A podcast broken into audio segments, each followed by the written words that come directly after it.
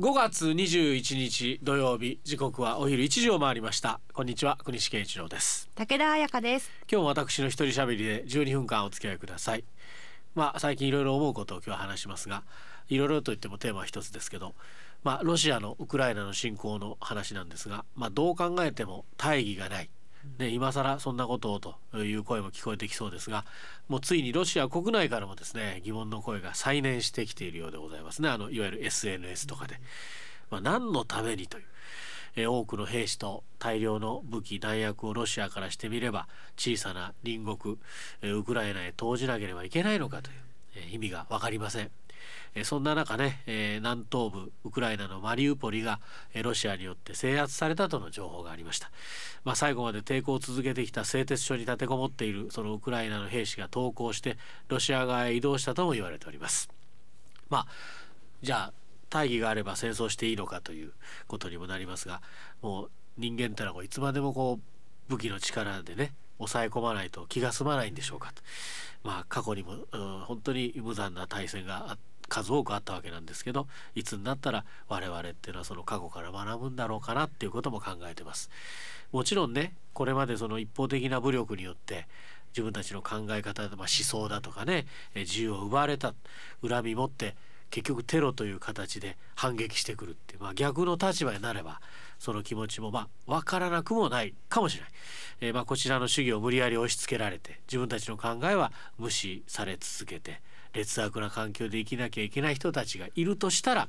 まあ、その気持ちにも寄り添う必要はありますよね。でもまあテロの側もですねあのテロの首謀者が結局自分の考えにこう賛同している純粋なね若者たちの気持ちを利用して結局勢力を拡大しようとしているだけかもしれないと。だから何がまあ正しいのかって常に考えますね。あの正義という言葉ですけどもまあ非常に最もこう潔い言葉のようでとても危険な思想とも言えるわけなんです。この正義というのはね。あの有名な作家司馬太郎さんがですね人間は自分が絶対正しいと思い込んだ時に最も残酷なことをする。あるいは人間は正義に立つとどんな残酷なこともするというふうにも示されて記しています。結局まあ正義っていうのは自分勝手ということになるのかもしれません。これ難しいですねこの言葉は。だからこう難しいからずっとこう考え続けないといけないと思っております。つまり、まあ、プーチンさんの正義が僕は一番危険な考えだと。まあ独裁的な考えですよね。もう自分勝手と言わざるを得ません。一方その民主主義ですね独裁じゃない民主主義はまあ常に多方面の意見をですねいろんな意見をすり合わせて一方がいけない方向に進もうとした時別の方向から修正が入って常にこう変化手を加えながらその時の一番いい方法を模索していくと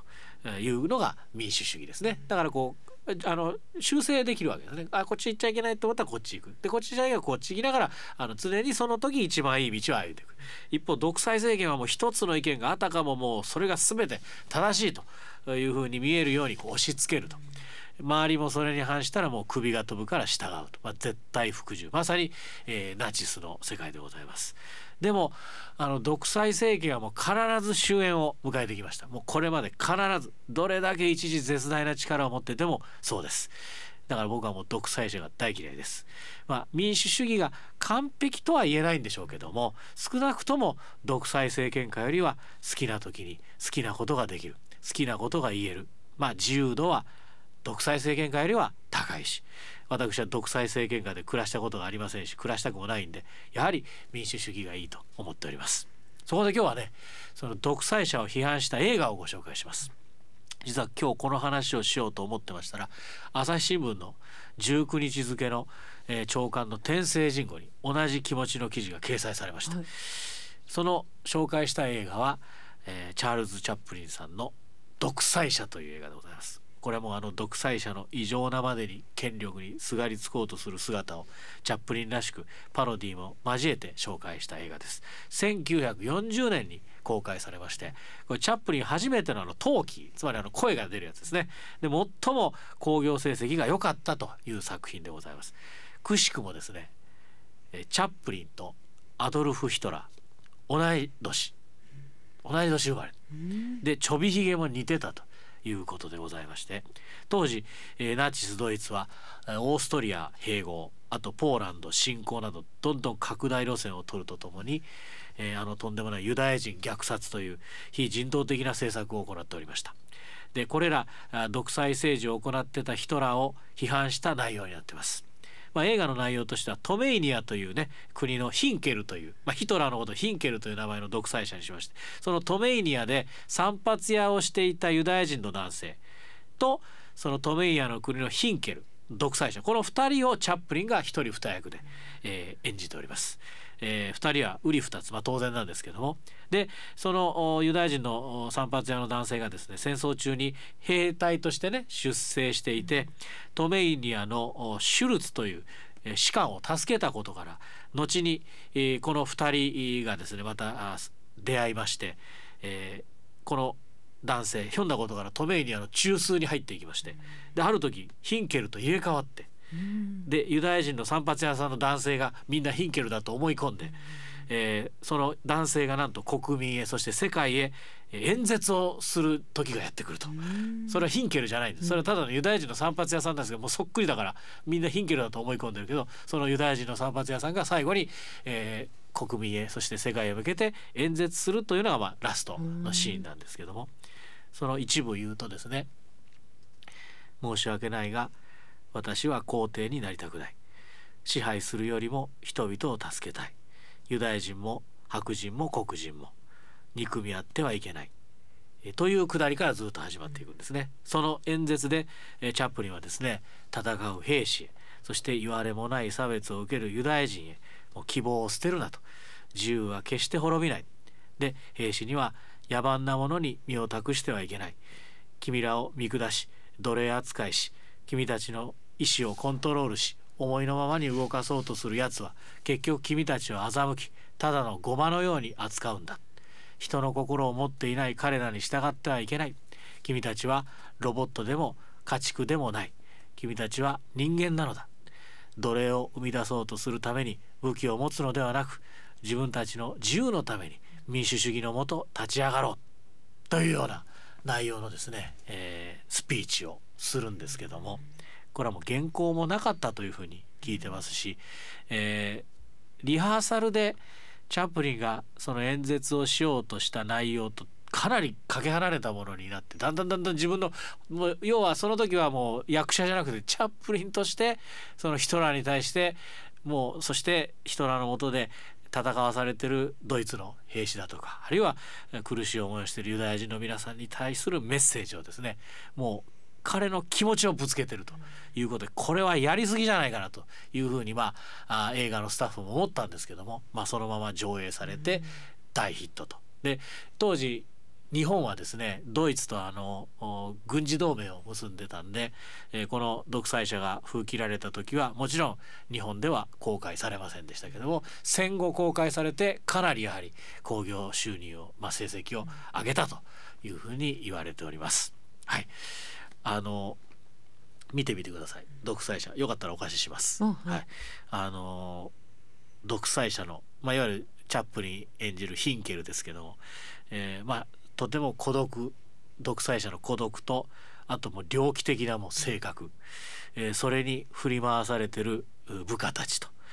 であとそのユダヤ人へのね本当に言われもない差別。一生懸命生きてるだけなのに彼らが収穫したじゃがいもをもうあのお金も払わずに全部もう奪い取っていったりする、えー、まあいわゆるそのトメイニア、まあ、つまりドイツのね、えー、兵士たちも描かれてたりしますけども、えー、言われもない差別をね、まあ、シリアルなシーンもあるし時にやはりチャップリンらしい笑いも入れて描いているということでございます。でまあ朝日新聞の天聖人語にはねウクライナのゼレンスキー大統領が今こそ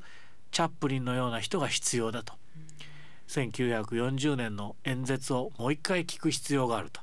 カンヌのね国際映画祭でコメントしたと書かれております。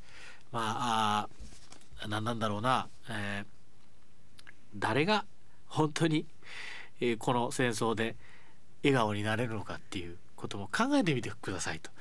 えー、どれだけの人がこの戦争して万歳万歳っつって喜んでるのかっていうことも考えてみたらもう戦争なんてしていいことないもう全くいいことない。あの戦争を仮に戦争に勝ったとしてもあの勝ったとしても、えー、実際に戦場にですね行った人たちの気持ちっていうのは、え、やはりまあこれは何回も言ってるけど人に対して他国の人だとしても人に対して銃向けるんですからね。でその向こうの人にも必ず家族がいるし恋人がいるかもしれないしっていうことを考えた時に、ね、いくら国のためだっつったってねなかなかその、えー、引金引くことができるのかということですよね。まああの日本のですね幕末に生きたあの高橋伝州という人の名言で「欲深き人の心と降る雪は積もるにつれて道を忘れる」というのがあるんですけども、まあ、一部の人間の権力の孤児のための戦争権力者の取り巻き以外誰も幸せにならないもう自分の国も他の国ももう大勢の人の悲しみと苦しみがね増幅するだけのもう戦争。もう本当にあの直ちにやめていただきたいと。いう気持ちでいっぱいであります。じゃなかったらこんな風にして皆さんと一緒に楽しい時間を過ごすことができてないんだからね、ウクライナの人々は。本当に強く訴えます。今日はね最近思うこと話しさせていただきました。ありがとうございました